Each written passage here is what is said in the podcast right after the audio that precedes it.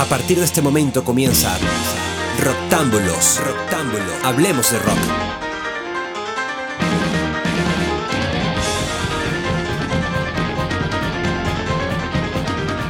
Muy buenas tengan todos, bienvenidos a una nueva edición de La Culpa es del Rock, un podcast de Roctámbulos. Yo soy Frank Hernández y estoy acompañado de Alfonso Almenara y Roger Proman. ¿Cómo están chicos? Hola Frank, hola Roger, gracias por la invitación nuevamente. ¿Cómo andan chicos? Un gusto estar acá de vuelta.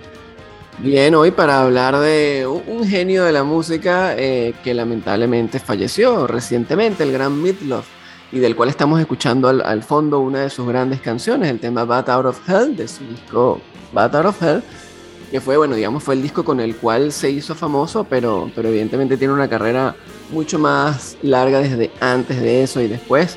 El nombre real de Midlove era Marvin Lee A-Day y nació el 27 de septiembre, de septiembre de 1947, murió lamentablemente el pasado 20 de enero de 2022 a los 74 años. Y por eso, bueno, hoy hemos querido recordarlo no solamente para los que lo conocemos y queremos recordar su música, sino para los que quizás nunca escucharon hablar de él o no lo conocían eh, musicalmente y para que, para que sepan un poco todo lo que hizo este. A ver que es curioso, pero hay gente que no conoce quién es Midloaf. Hoy hablaba justo con un compañero de trabajo y le comenté, mira, voy a grabar un, podcast sobre Midloaf, que falleció hace poco y no lo conocía.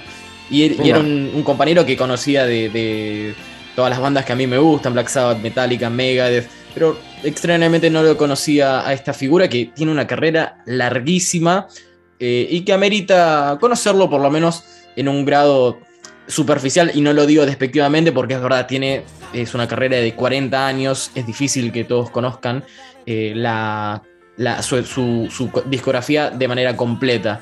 Pero bueno, estamos acá para rendirle nuestro humilde eh, tributo y darles a todos la, la historia de una manera más reducida y entretenida, esperemos. Es que, Roger, eh, es de otra época, si se quiere eh, su hija está casada con Scott Ian, el guitarrista de Anthrax.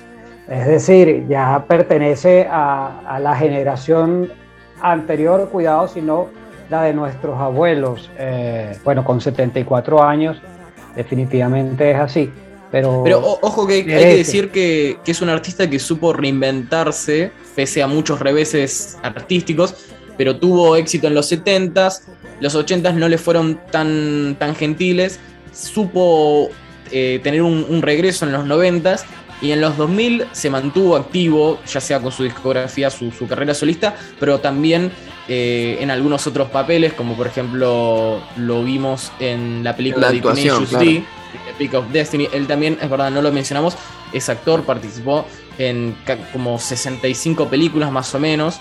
Eh, y le fue bastante bien. Así que es una, definitivamente un artista con todas las palabras y todas las letras. En realidad creo que es todas las letras, sino todas las palabras, pero se entiende. Es un artista muy completo. Esto, eh, bueno, eh, retomando un poco lo de su discografía, con el que triunfa y alcanza muchas ventas, es el primero de una trilogía que, que se llamó Bat Out of Hell. Es como, bueno, la traducción sería algo así como este un murciélago saliendo del infierno. Y en ese aspecto, él, este primer disco, bueno, fue como el que lo catapultó. A pesar de eso, no llegó nunca a ser número uno en las listas, pero vendió muchísimos discos, millones. Creo que incluso es como trilogía, eh, tiene un récord de ventas. Como la trilogía La trilogía Bad Out of Hell es la trilogía más, considerada como tal más vendida de la historia de la música tiene más de 60 millones de copias vendidas, eh, números que actualmente no, tienen, no tienen comparación. Y el disco en sí, Bad Out of Health, está en el puesto 33 de ventas de todos los tiempos. Sigue vendiendo hasta el día de hoy un montón de copias, eh, así que habla, habla de, la, de la vigencia que tiene este artista que como antes mencionábamos, tal vez algunos no lo conocen, pero el hombre está ahí vendiendo todos los días eh, un disco que salió en el 77. Es, como si fuera el soundtrack de una obra musical. Y en ese aspecto, este es un disco, claro, conceptual que entra en esos géneros de, discos, en esa lista de discos épicos y conceptuales que han quedado para la historia y por eso pienso es que nunca pasa de moda. Se le ha querido definir eh, como un estilo wagneriano, ah, recordando a, Wagner, el claro, compositor, clásico de música clásico que era eh, grandilocuente en todas sus composiciones, comenzando por aquel de las Valquirias y todo, todo, ese tipo de estilos enormes, de, días de duración, la puesta en escena. Se, habla de que Love tiene un estilo wagneriano y esa es una de las cosas que viene a, a traer, con la que contribuye al rock. Ese estilo donde todo es grande, donde todo es épico, donde... Y en grandilocuente. exactamente, donde hay héroes que luchan por defender a princesas contra monstruos eh, de tamaños gigantescos. Y al, observar las portadas de sus discos, eh, eso se pinta, ¿no? Esa imagen eh, gigantesca del, del, héroe musculoso que es capaz de enfrentarse a todo. Ahí que mencionabas el héroe musculoso, era casi la antítesis de lo que él, él, era físicamente. Estamos hablando de un, de un rockero, una figura que iba contra todos los, los preceptos del, rockstar, eh, flaquito, facherito. Eh, este era un hombre con sobrepeso eh, y que en, las, en, los videos se lo veía todo sudado siempre, pero que tenía un talento increíble y que rompía realmente con ese estereotipo. algo que también le trajo muchos problemas. Al principio había mucha discriminación. bueno, siempre hubo discriminación hacia las personas con, con sobrepeso incluso al día de hoy, pero en los 70 todavía era muchísimo más, marcado y hubo un rechazo inicial. Eso es algo que, él tuvo que lidiar casi toda su vida, eh, tuvo problemas de, autoestima, lo cual es también un poco raro el nombre. Eh, antes lo estábamos hablando fuera de, del podcast, pero el nombre Meatloaf es eh, trozo de carne y meat fue un sobrenombre que se lo puso su propio padre, burlándose del sobrepeso de su propio hijo.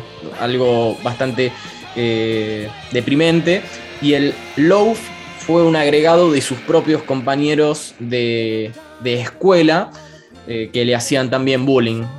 De hecho, hasta hubo un, particular anécdota que que él cuenta que una vez lo encerraron en un cobertizo y lo dejaron ahí al punto de que su mamá tuvo que llamar a, la policía porque no había vuelto a la casa.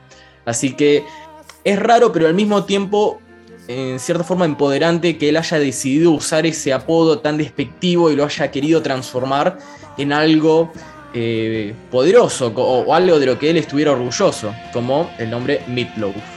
Pero le, ocurre en varios eh, aspectos de su vida artística, Roger, porque como bien dices, el hombre sudaba mucho por su propia corpulencia y utilizaba, no le quedaba más remedio que utilizar un pañuelo en escena. Y ese pañuelo se termina convirtiendo en uno de los símbolos de Meat el pañuelo rojo que utiliza en todos sus conciertos siempre fue uno de esos elementos artísticos que lo acompañó toda la vida, así como la camisa de unos faralaos en el pecho muy rococó, por decirlo menos. Esto, eh, eh, eh, él utilizó esas cosas, al menos así lo siento yo, utilizó esas cosas que para muchos podían haber sido contratiempos importantes para expresar su propia identidad, el pañuelo, su propia gordura, eh, su expresividad corporal que era mucha, tenía una, visión, unos ojos penetrantes que bueno, todo ahí lo es donde, donde entraba el factor de actor. E, él era muy, era, él era muy expresivo, eh, muy grandilocuente en el escenario, las caras que ponía. Algunos por ahí pensarán que es, que es algo gracioso. De hecho, no viene tanto al caso, pero me hace acordar un poco a, las expresiones que pone Blaze Bailey de Iron Maiden. No sé si lo vieron eh, eh, en vivo. También pone unas caras como, como si estuviera loco. Eh, bueno, lo mismo con, con Midloaf, es de, ese, de esos Es una puesta en escena completa. Aparte, como, como hablábamos, al haber hecho estos discos, eh, medio, o sea, películas convertidas en música o, musicales, porque son discos que podrían ser un musical de Broadway. Él, él hacía la actuación ahí en vivo. Love tenía, eh, lo de él era todo épico, todo grandioso, todos los sonidos tenían que elevar las emociones al máximo. Eh, fue, fue, una contribución interesante y diferente. Bueno, retomando un poco lo de su discografía, antes de que él se hiciera famoso con, con este disco Battle of Hell, él ya había hecho otros discos, incluso había participado en películas. Este... Sí, el, primer disco, el primer disco de, de Meat Love es un buen disco de, él. Lo que pasa es que es muy poco conocido. Es un disco que hace en una especie de dúo con una muchacha que se llamaba Sean Murphy, que tenía el sobrenombre de, de Stony. El disco se llama Stony y Meatloaf. Stony and Meatloaf. Es uno de los discos cuya portada es de las más feas de la historia del rock and roll. Es, es, francamente horrible, solamente por el gusto morboso. Le, viendo ahora y me, la me mucha gracia. Es terrible, es una, es una portada terrible. No es, horrible, pero eh, no, es vendible para ser. Es ridiculísimo. Pero entonces, búsquenlo porque les va a interesar, pero después escuchen el disco, porque el disco es muy bueno. Y aquí venimos a uno de los elementos más importantes de la historia de Meatloaf. Este disco es previo a la, a, oportunidad más importante que tiene Meatloaf en su carrera musical, que es encontrarse con el compositor, también cantante, también, también pianista, eh, también guitarrista, eh, Jim Steinman que viene a ser el punto de inflexión en la vida de eh, Meat Pero este disco, en este disco, Jim Steinman todavía no, partía por ningún lado. Y es un disco que está hecho muchos años antes de que, de que ellos se conozcan. Este es un disco del año 71. Y es un disco que ya muestra la inclinación de Meat por ser un músico con las características con las que se le termina conociendo, grandilocuente, épico, wagneriano, todos esos adjetivos pero ahí todavía no conocía a Gene Steinman. Cuando eventualmente conoce a Gene Steinman, así como hablábamos antes de, comenzar el, podcast, eh, se produce una de las grandes confluencias de la historia del rock, al menos así la considero yo, que es la unión entre Steinman y, y, y Love. Ah, bueno, que creo que hemos dicho que ese, ese no es su nombre original, obviamente. El, apellido de Midlove es Adai. Cuando se terminan conociendo y producen aquel primer disco, Bad Out of Hell, eh, ellos no se esperan esa, esa reacción. De hecho, en algún sitio llegué a leer que eh, pensó seriamente en dejar la música, porque lo que hemos dicho, se veía gordo, se veía que su estilo era, estaba como adelantado a la época, eh, había gente que hacía cosas similares, pero, pero y tenían éxito y él no, no, lo había logrado, ya tenía años intentándolo, tenía seis años. No, y además antes de la publicación de este disco habían sido rechazados por muchas discográficas. Bueno, les costó muchísimo. Les costó muchísimo sacarlo, sacarlo al mercado y que una vez que salió no pensaron que iba a tener eh, el éxito que tuvo. Es que, fíjate, Roger, en este momento puede parecer eh, normal que un artista escoja grabar una canción de 9 o 10 o 8 o 12 minutos. Sin embargo, en los estándares de la época, hay que ponerse en el año 70, finales de los 70, eso no era lo, que existía. Ah, para grabar una canción de más de 4 minutos había que esto, luchar contra las disqueras porque no eran eh, eh, no, se podían poner en la radio, no era lo que, lo que se acostumbraba a poner en la radio. Y cuando sale Bar of Hell y sale la canción Bar of Hell, es una canción de casi 10 minutos. Y esa canción se convierte en un éxito en la radio, siendo algo absolutamente adelantado de su época. Incluso eh, se le compara con el éxito que a su vez tuvo Rapsodia Bohemia de Queen Estamos hablando de esos son los, los niveles a los que se eh, entendió que eh, este, ese, ese, disco, ese primer disco de esa, esa trilogía, eh, impactó en, el, en, el, mundo de la música. otra canción que estamos escuchando de fondo, que también es de este mismo primer disco, perdón, no primer disco, primer disco, pero de la trilogía. Paradise by the Dashboard Light, fue uno de los más famosos. Y después de esto, claro, a lo que termina, eh, perdón, o sea, pasa ese éxito, siempre, bueno, es difícil superarlo. Y en, el, en, ese tiempo que vino inmediatamente, en efecto le costó mucho. Eh, pero sin embargo hizo buenos discos, solo que no, no fueron tan populares. Un, un ejemplo quizá es este álbum de Midnight at the Lost and Found. Lost and Found. Exactamente. Costó, costó, pero salió, salió. Sí, sí, Midnight at the Lost and Found. Ese, ese fue un disco que, o sea, no sé si él hizo alguno en el medio, este es del 83. hizo eh, Dead, ah, Ringer. Ese fue el segundo disco que hizo todavía con Jim Steinman, ya para Midnight and the Lost and Found. Eh, casi no lo hizo con él. Y hay, eh, hay una anécdota muy interesante, que es que originalmente eh, Steinman sí le iba a ceder un par de canciones, entre las que estaban una, una canción llamada Total Eclipse of the Heart, que terminó siendo para. se la terminó dando a Bonnie Tyler, porque la discográfica no quiso pagar eh, en esa ocasión por los servicios de Steinman, lo cual le costó. O sea, este es un disco que estuvo bien recibido, pero no es, eh, no es un disco súper conocido, no, a nivel de, de, Battle of Hell. Eh, entonces, imagínate si hubieran tenido este hitazo entre su, entre su, su lista de temas.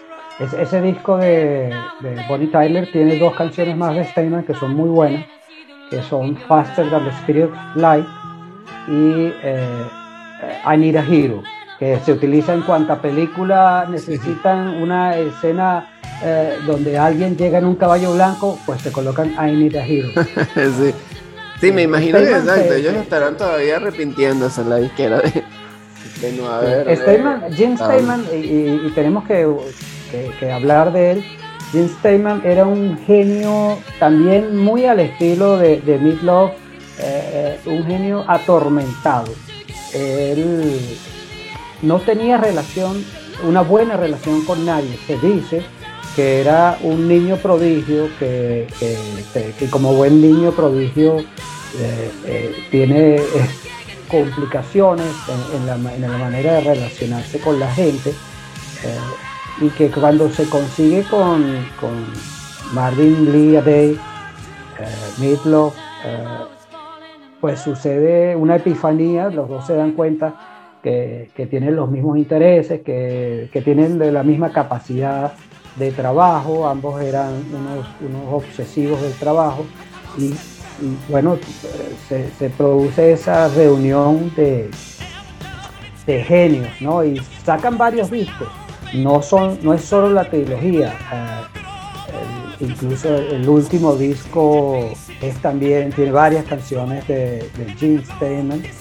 Eh, siempre, siempre tuvo su lado ético y yo siento que, que sin Steinman, eh, no, no habría llegado a donde llegó. Pues antes de, continuar con lo que fue el resto de la carrera de Midloaf, quería hacer una, pequeña corrección. el, tema de Bonnie Tyler, Bonnie Tyler es eh, Holding Out for a Hero y no está en el mismo. Ahí me estaba fijando por las dudas. Eh, no está en el mismo álbum que, la canción de Total Eclipse of Heart. Está en el soundtrack de Food Blues, por las dudas, si lo quieren buscar. Eh, temazo, obviamente. Y, es exactamente como decís, cada vez que hay una hay necesidad de una escena épica, eh, como la que encuentran en Shrek 2, está sonando esa canción. La el resto de los 80s. Perdón. Sí, sí. Eh, no, no, perdón, quería era, este, o sea, para continuar con la línea de lo que estaba comentando Alfonso y de James Steinman, eh, que, precisamente ellos, bueno, por esas mismas dificultades que tenía para relacionarse, ellos se terminaron peleando. O sea, tuvieron una relación siempre complicada y se terminan peleando y pasaron mucho tiempo sin hablarse. Y luego eh, entiendo que, o sea, una anécdota que contaban era que en un cumpleaños de, o en una cena de Navidad, no recuerdo exactamente, se vuelven a ver. Y ese día este, deciden tocar ahí en el piano de la casa de alguno de los dos eh, tocar otra vez este, la canción Bad Out of Hell y como que hacen las paces. Y de hecho ahí deciden, bueno, ¿y qué tal si grabamos algo? Eh, hacemos una segunda parte de esto. Porque, porque a todas estas no habían logrado todavía eh, algo que fuera tan exitoso como ese disco. Entonces, bueno, decidieron, sí, hagamos la segunda parte, porque, porque para Jim este disco Battle of Hell era como una película. Él lo veía como, como una película que como toda buena película... Él lo había compuesto como una, una película, un musical que se suponía que era una versión futurística de eh, Peter Pan. Pero nunca la había podido, no la había podido llevar a, efectivamente una obra de teatro y es por eso que usa toda esa creatividad para, para este primer eh, lanzamiento. Y él considera que tiene que, o sea, que tiene potencial para hacer una segunda parte, porque como todas las buenas películas. Eh, por otro lado, en algunas entrevistas, más bien cuando le preguntaban a Midlove, eh, por ejemplo, por qué le pusieron al, a ese disco este, el nombre, o sea, el mismo nombre, ¿no? Battle of Hell 2. O sea, mientras Jim decía que era porque era la continuación y porque eso era una historia y tal, Midlove decía que era simplemente porque sabían que con ese nombre iban a vender más. Entonces era así el, otro decía, no, porque imaginen si no hubieran sacado una segunda parte de Arma Mortal, eh, la cosa no estaría completa. Y, el otro era más sincero, en cierta forma, como más ácido, como no, sabemos que va a vender más, ¿viste?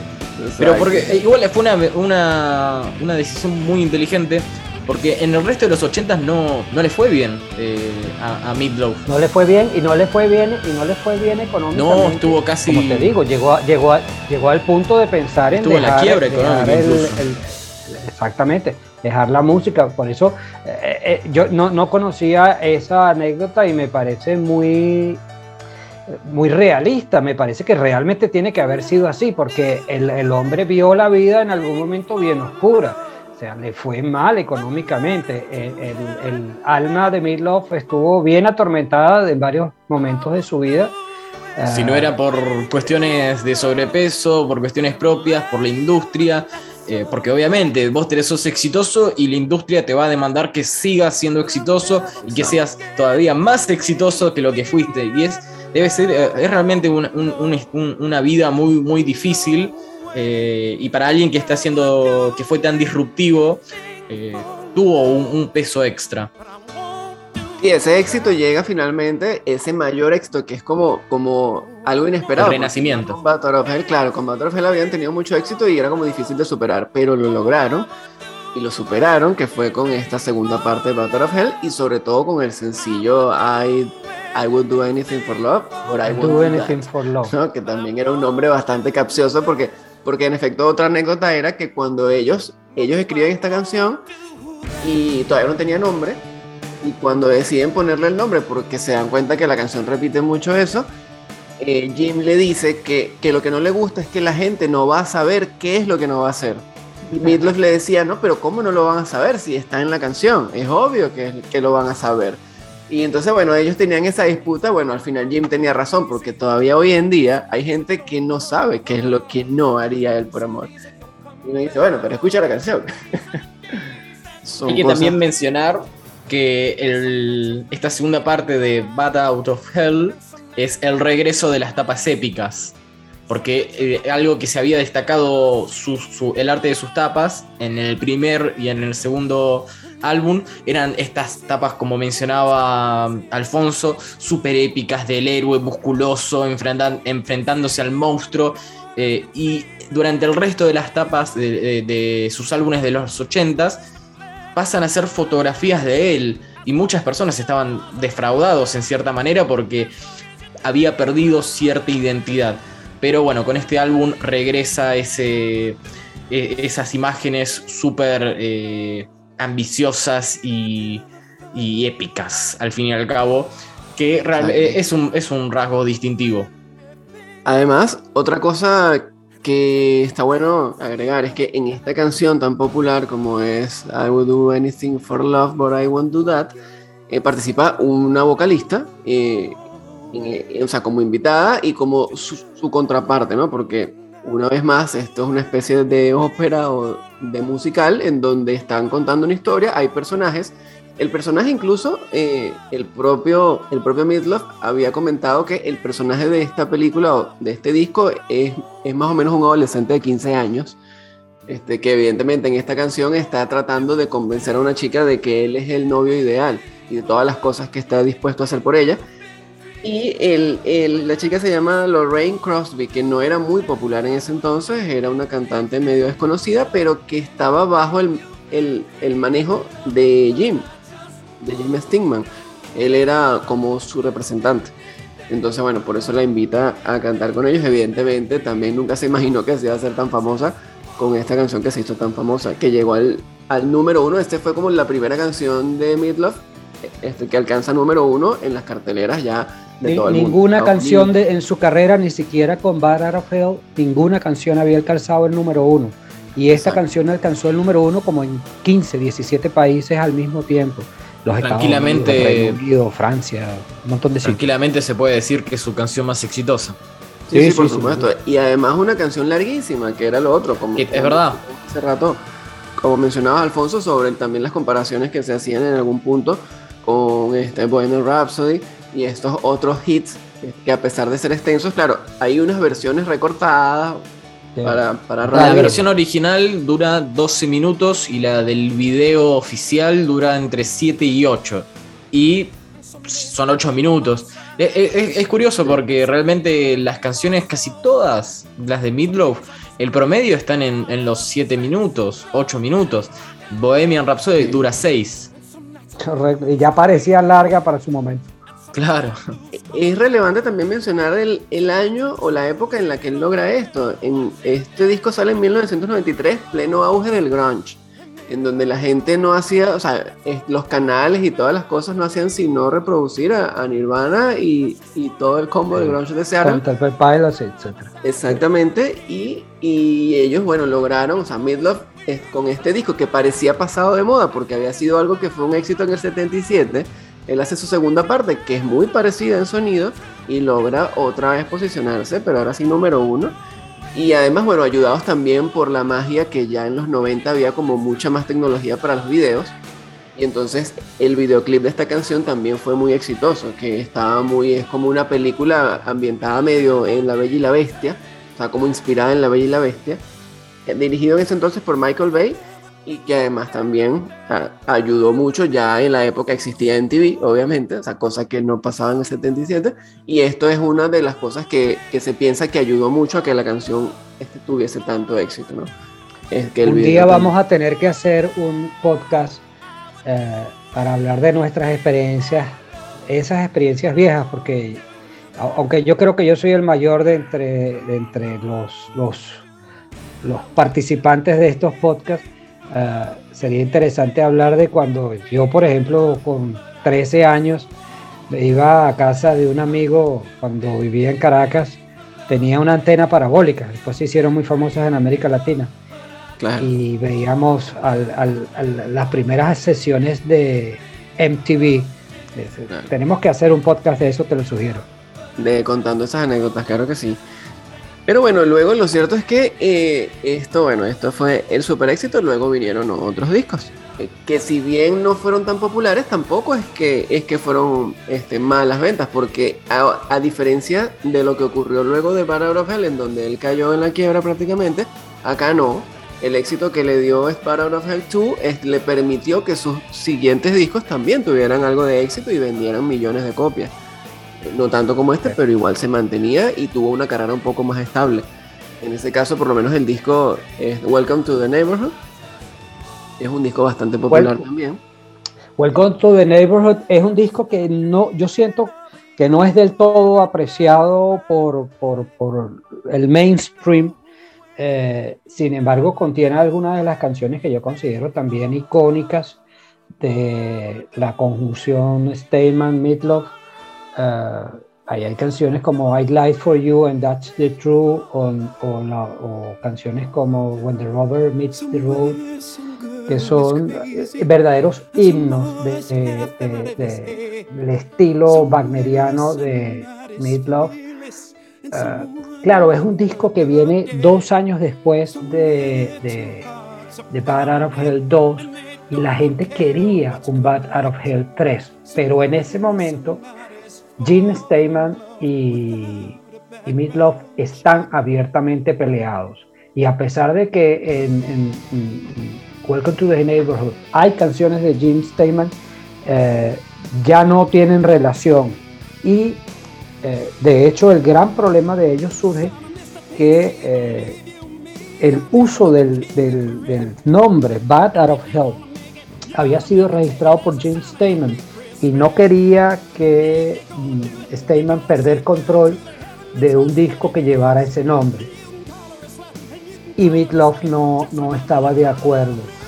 Ah, tanto es así. Pero según, según Meatloaf, él había usado eh, la expresión de Bad Out of Hell durante tantísimos años para giras, para todo tipo de eventos y Jim nunca había dicho nada, nunca se había opuesto a que él usara ese, ese, ese, nombre. Ese era por lo menos el argumento de, Midlow. Pero pasan seis años, esto creo, eh, entre Bad Out of Hell 2 y 3 para eh, poder, no, mucho más de seis años pasan. Sí, porque Bad Out of Hell 3... No, 13 años. 13 años. 13 años sale en 2006. fueron muchos más. Y aún así, eh, la batalla legal nunca terminó de estar totalmente dilucidada. no, al punto de que la tercera parte eh, también está coproducida por Desmond Child. Correcto, correcto. Sí, Desmond Child, que, es otro estilo diferente. Bueno, es también un tanto bombástico, pero no es Jim Steinman ni, de cerca. Eh, para mí, Bad of Hell 3 es el menos impactante de los tres eh, de la trilogía. Sin embargo, bueno, tiene, tiene tú sabes, aquel par de canciones como The, Monster is Loose y eh, It's All Coming Back to Me, que creo que también canta Celine Dion en, alguno de sus discos. Eh, sí, exacto. Esa es una canción. esa canción la populariza primero Celine Dion esa canción de Everything's Coming Back to Me y, luego está en este disco. Eh, yo igual eh, también, claro, esa tercera parte de la trilogía evidentemente es la que menos éxito tuvo. Eh, pero, pero me parece que es igual de buena, no sé, me estaba acordando que, que, bueno, nuestro podcast que tenemos de los, de los discos infravalorados, habría que ver si, si es realmente un infravalorado, pero me parece... Bueno, es más pesado, más oscuro que, que, los, dos, que los dos primeros uh, Bad of Hell. O sea, es, más oscuro, tiene menos, eh, no, no, diría yo épica, pero sí quizás es, es menos melodioso. Sí, no, exacto, exacto. Yo también creo que es eso, es como un poco menos épico, tal vez pero, pero tiene, pero tal vez es como más moderno. Quizás no gustó tanto porque no se parece a los dos primeros. Es un sonido un poco distinto, pero me parece que es un sonido mucho más actual. Obviamente este disco sale en 2006, entonces ya es otra época. Para mí ellos trataron de, influenciarse más por lo que estaba sonando en ese momento y por eso tiene, tiene otro sonido. Pero es incluso como más metalero, me parece. O sea, porque los dos en, esta canción participan eh, 5 y Nicky Six. Ah, bueno, claro. Monster is Loose, eh, que le estamos escuchando de fondo, perdón. Sí, sí, total. Y bueno, con esta, con esta, digamos, es que cierran esa trilogía y esa relación de, de amor-odio que tenían también ellos dos, en donde se demandaban y se, se arreglaban y después. Se arreglaban, sí. Según Midloaf, en realidad las demandas eran que eh, él, demandaba al manager de Jim Steinman y el manager de Jim Steinman demandaba al manager de Midloaf. Como que según él era todo cuestiones de negocios. Puramente negocios. Puramente negocios, pero es, es inevitable. Me parece absurdo pensar que no había un trasfondo eh, personal en la cuestión. Como, como habíamos hablado al principio, eh, Jim Steinman nunca había pensado Nunca había concebido que el proyecto iba a ser llamado únicamente Meatloaf, sino Meatloaf barra Steinman.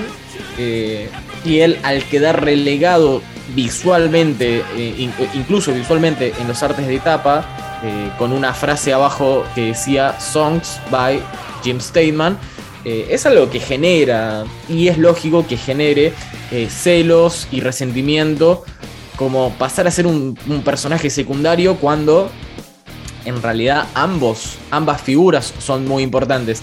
Meatloaf será la voz y, el personaje escénico, pero la composición siempre vino eh, en sus discos más exitosos de Steinman. Las composiciones de Meatloaf como tales. sí.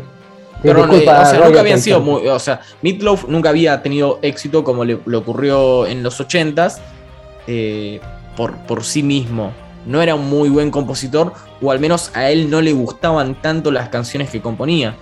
Así que Steinman definitivamente era un personaje clave, fue un personaje clave en su, en su carrera y en, su, en todos sus discos. Fíjate que Jim Steinman llega a ser tan importante como compositor, que es el único compositor que llega a tener dos canciones, la número uno y la número dos en el Billboard 100 eh, al mismo momento durante cuatro semanas, que son la canción de Air Supply, eh, Make It Love Out of Nothing, y la otra era el, eclipse total del corazón, el Total Eclipse of the Heart de, Bonnie Tyler. De Bonnie Tyler. Eh, esas dos canciones son de él también. Y oye, es un hombre que yo, bueno, estimo, yo me pongo, trato de ponerme sus zapatos y digo, oye, mira, yo tengo mis éxitos y, estoy rankeado. Y, me siento un poco despreciado después de haber hecho ah, pues, tanto por, la carrera de Meat Love que hizo también por, por su propia carrera. Entonces, como dices tú, realmente eran los managers demandándose por cuestiones estrictamente de negocios, no lo creo. Yo creo que ahí había un elemento personal de amor propio que entre ambos pues no supieron gestionar y bueno, ya Steinman falleció el año pasado también. Sí, en 2001. En 2021, perdón. supongo que estarán discutiéndolos en este momento en alguna paila, no sé si el cielo o el infierno o, de, ahí de donde saldrá el, vampiro que tenían guardado arreglando sus problemas. En el 2011, eh, Love eh, o sea, le preguntaron al respecto también de esa relación con, con, Jim y él mencionó que, que para él, que como que, o sea, él igual siempre había sido un admirador de, de Jim y de su trabajo externo, ¿no? Entonces él decía incluso, eh, yo lo veo yo veo que está trabajando por ahí, por ejemplo, con Madonna, dice, y a mí me hubiese gustado estar ahí aunque sea viendo. estar con él en esas cosas porque como que admiraba es, esa ese trabajo que él siempre estaba haciendo con gente muy importante. Seguro que sí. Relaciones conflictivas entre artistas. básicamente. entre genios. Los genios acostumbran a tener ese tipo de problemas. Sí, y bueno, entre otras cosas que hacía o que hizo populares a Midlove fue el cine, ¿no? Como mencionó Roger al principio, él, él hizo un montón de películas. Hizo muchísimas películas y en algunos este, papeles importantes. Este, por ejemplo, él hizo eh, en The Fight Club, ¿no? el club de la pelea. Él hace un papel importante que es Bob, justamente un, un tipo gordo, Su nombre era Robert Paulson. es la frase. Es una, si la viste la película, la deberías reconocer. Sí, sí, tal cual. Eh, Aparte una película de culto como The Fight Club, ¿no? Al principio de la carrera, en 1974, eh, Meatloaf eh, participó en, en, una película de culto llamada The Rocky Horror Project Show, que es una película también súper pionera eh, muy, muy vinculada con, la comunidad LGTBI. El protagonista es, un hombre, es, un travesti. Y Meatloaf hace un personaje, un, motoquero zombie. Fíjate, ahí también el elemento de la moto, eh, eh, de alguna forma anticipando lo que tres años más tarde iba a llegar con Bat Out of Hell. pero bueno, él estuvo en un montón, casi 65, 65 películas y shows en el 99 estuvo en Fight Club, que él hace un, personaje secundario, pero que en cada escena que está realmente la, rompe. Actúa muy bien, eh, me parece, Meatloaf. Y después los rockeros, lo, sí, la comunidad rockera lo va a tener eh, más como el padre abusivo del personaje de Jables, interpretado por Jack Black, en la película de Tenacious D y La Púa del Destino, que salió en el 2006. Eh, ahí es donde también aparece Meatloaf. Hace un cameo realmente, pero de vuelta, eh, son esas participaciones que, que, la rompen. Por ahí te dicen, él, ah, hace esa película, él, hace esa película con, en el 2006 también. Sí, hace mismo año que salió la tercera parte de Bad Out of Hell.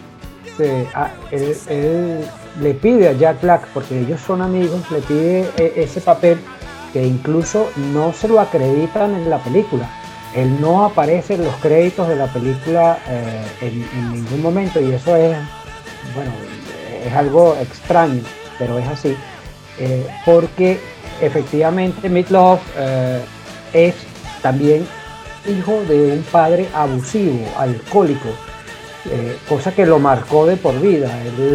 muchas de sus canciones, él refleja esa realidad que vivió de niño, que era pues, el hijo de un padre alcohólico que después se fue de la casa, no, no volvió más nunca, ni nunca más supo de él, él vivió con su madre y su hermano. Bueno, ah, refleja mucho lo que es la historia misma del personaje de Jables. Correcto. Se va en, la en, la canción, te muestra cómo al final él escapa de, esa familia, que en este caso no era.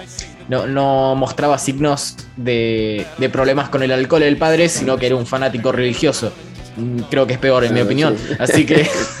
es otro, tipo de adicción, claro. Claro los religiosos que nos están escuchando no nos dejen, los necesitamos. A su, vez, Meatloaf es un buen padre, es padre de, dos niñas, no de dos mujeres, obviamente. Eh, una, la primera es adoptada, que es la, que está casada con el guitarrista de Anta, y la segunda es otra muchacha que es actriz también, Araya, no, no es muy famosa, pero eh, sufre también de la condición de, cierta obesidad de, heredada de su padre. Bueno, eso siempre, siempre lo tuvo, siempre lo tuvo con él. Eh, igual, igual eh, ella no era, la segunda no era, la segunda no era adoptada, la primera sí era Claro. No, quería aprovechar, era, bueno, cuando estábamos mencionando el tema de la película de D, de invitarlos a que escuchen nuestro podcast, porque nosotros tenemos un podcast exclusivamente hablando de esa película cuando cumplió años el año pasado cumplió aniversario, así que estuvimos hablando de todo este, de Pick of Destiny, así que lo pueden buscar en nuestros Pero 15 años. Hace 15 años cumplió, sí, correcto. Y bueno, ya para, para ir finalizando, pues entonces eh, la última etapa de su carrera, en la que lamentablemente, bueno, enfermó, incluso tuvo algunos, algunos problemas en el escenario. En algún él, él casi casi se retira finalmente al final de la gira de la tercera parte de Battle Out of Hell. Eh, estaba teniendo muchos problemas y él eh, unos años antes, en el 2003, si no me equivoco, tuvo un, colapso en el escenario mismo. Él, pudo superarlo y continuó su carrera. Y después, eh, ahorita, bueno, cuando ya este, anunciaron su muerte, eh, se supo que, aunque todavía no hay una, una confirmación. No es oficial, la página No hay algo oficial, pero se supo que, que justo antes de morir él había estado enfermo de COVID y estado, estuvo muy grave. Entonces eh, se asume que murió por complicaciones del COVID. Eh, todavía la familia no ha querido emitir juicio y algunos, algunas personas, algunos personajes, como por ejemplo el famoso Howard Stern, ah, el, sí. estuvo diciendo que bueno, que él también tenía, tenía información, que él había dicho en algunas declaraciones eh, que él estaba en contra del uso de mascarillas, que estaba en contra de todas estas cosas, ¿no? En efecto, el propio Howard eh, dice que, que, lamenta mucho que su amigo Midlove hubiese caído en este culto, él lo llama un culto, ¿no? Cayó dentro de un culto que, que lo llevó a la muerte. Entonces, bueno, este debate. No, es por, no es por sonar sarcástico, pero bueno, murió en la suya. La realidad es esa, ¿viste? No, no queremos tirar una, hacer una bajada de línea de parte de Roctámbulos, pero. Eh, no, claro. Sí, él, él, decidió. Al final, lo importante, sí, lo importante es que él haya hecho lo que quiso, porque en, en esta entrevista, en donde él estuvo conversando y hablando sobre su postura con respecto al COVID, él, a pesar de que estaba en contra de todas estas cosas, él decía que él prefería morir. O sea, él decía, si voy a morir, este, me moriré, pero, pero muero libre, es lo que él decía, ¿no? Eh, porque no quería, no quería estar bajo el control del sistema que te obliga a usar máscara y al distanciamiento social. Entonces, él tenía como esa postura. Eventualmente. Más allá de, de toda esta cuestión con el COVID y su postura en contra de, de bueno, todos esto, estos controles, él en uno de los últimos videos antes de, de, fallecer, comentaba que tenía todo esto, él, lo que quería, lo que más quería en ese momento era poder salir a rockear, pero que estaba muy enfermo, tenía problemas, él, tenía problemas también en la espalda y tenía a futuro varias eh, operaciones eh, que hacerse y que, que, bueno, era algo que lo tenía a él bastante mal, lo, lo ponía triste porque realmente lo que más quería estar era sobre un escenario, que en cierta forma qué más épico para un personaje como él. Eh, suena un poco raro, pero morir sobre el escenario, claro, morir ahí en tu casa, ¿viste? Eh, no, o sea, lo entendería completamente que él, quisiera irse roqueando y no, no en, una, en una cama. Encerrado, claro. Pero lo importante es el legado que deja, ¿no? Yo creo que eh, ahí, eh, y esa yo creo que, cerrar con eso sería importante. Hay cualquier cantidad de bandas, de artistas, de agrupaciones, tanto en el rock como en el hard rock, como en el metal, como en, cualquier cantidad de géneros que han tomado inspiración de lo hecho por, por Meat Love, de lo hecho por Jim Steinman, de esa visión, bueno, más grande que la vida, eh, épica y, sobrecogedora del trabajo, de, darle un valor grandio, grandilocuente a todo su arte.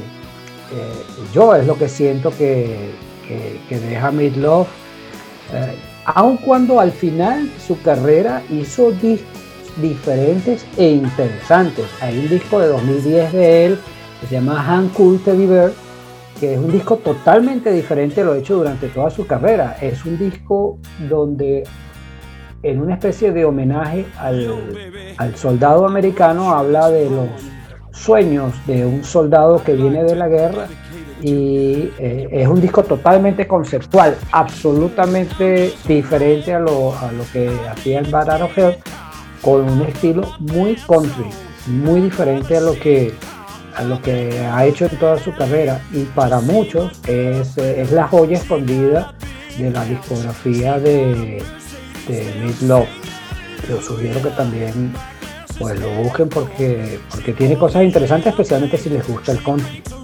Ah, bueno lo que, lo que mencionás, eh, Alfonso, porque imagino que en ese punto de su carrera ya estaba completamente consagrado y podía hacer lo que quería y es, bueno, voy a hacer un disco de country porque soy mid fucking love y se me encanta hacerlo.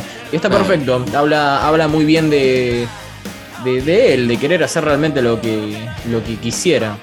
sí, sí, sí, y es un disco conceptual y además es un disco muy bueno. O sea, no es un disco que uno dice, bueno, pero entonces aquí hizo lo que le dio la gana, pero bueno, salió un churro. No, es un buen disco. Y ahí no hay ninguna participación de Steinman. Ese es un disco de él, no, no, la verdad, decirte quién se lo compuso no lo sé, pero ahí ah, eh, participa Brian May de Queen, Steve Bay, Jack Black, del que ya hablamos, eh, Bon Jovi, eh, Justin Hawkins, o sea, atrae a un montón de gente, bueno, utilizando su propia fama y, crea, crea un disco que para mí siendo totalmente diferente a lo que normalmente se espera de, de, Meatloaf ah, y sabiendo que hay que uno gustarle un poco el estilo country, eh, pues un disco muy bueno. Hand Cool Teddy Bear. es un disco del año 2010. Sí, exacto, un disco, interesante por eso, porque como dices, porque claro, a nivel de, de género rock, el último disco que hizo habría sido Braver Than We Are. Braver Than We Are, sí. No es un mal disco. 2016. Es un disco que está. Lo que pasa es que se siente un poco autoplagio. Ese disco se siente un poco autoplagio.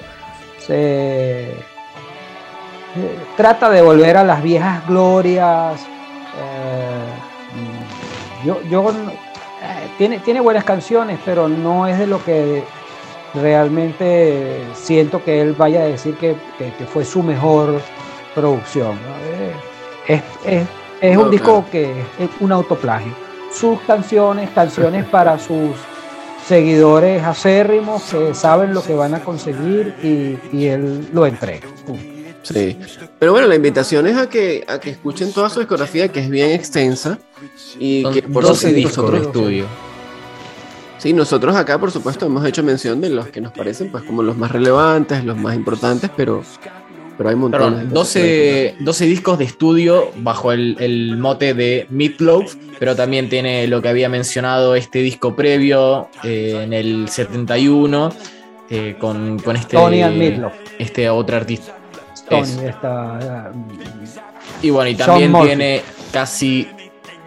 Y bueno, y también tiene eh, participación en 50 películas y series a lo largo de, todos estos años, algunas las mencionamos.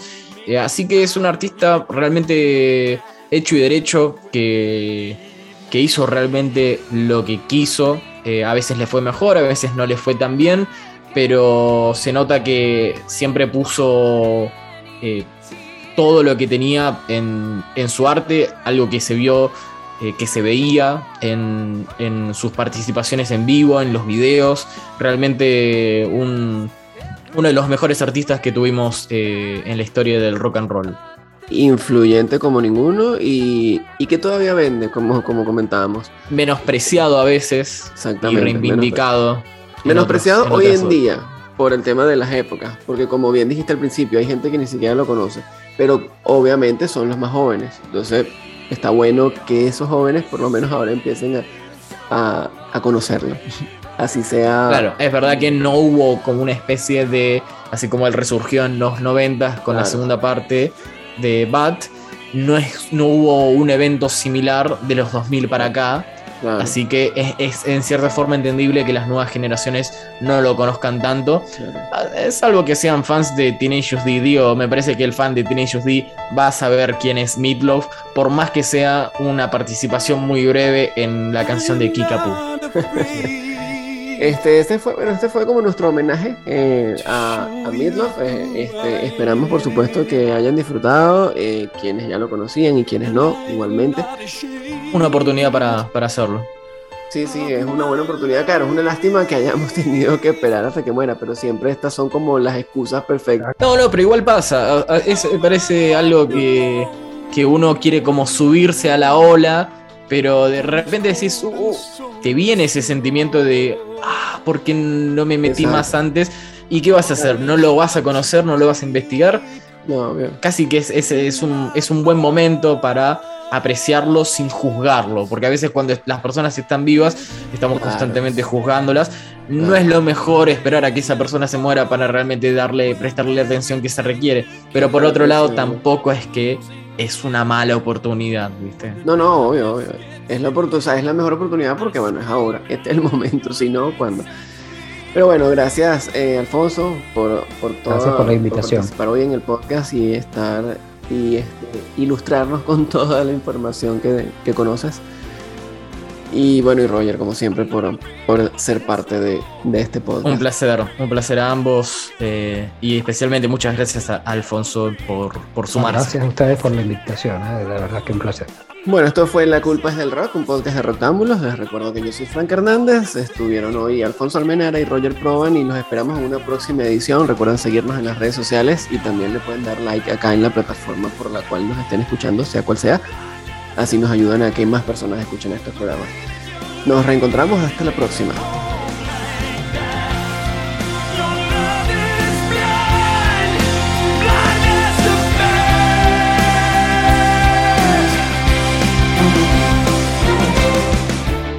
Esto fue Roctámbulos Podcast.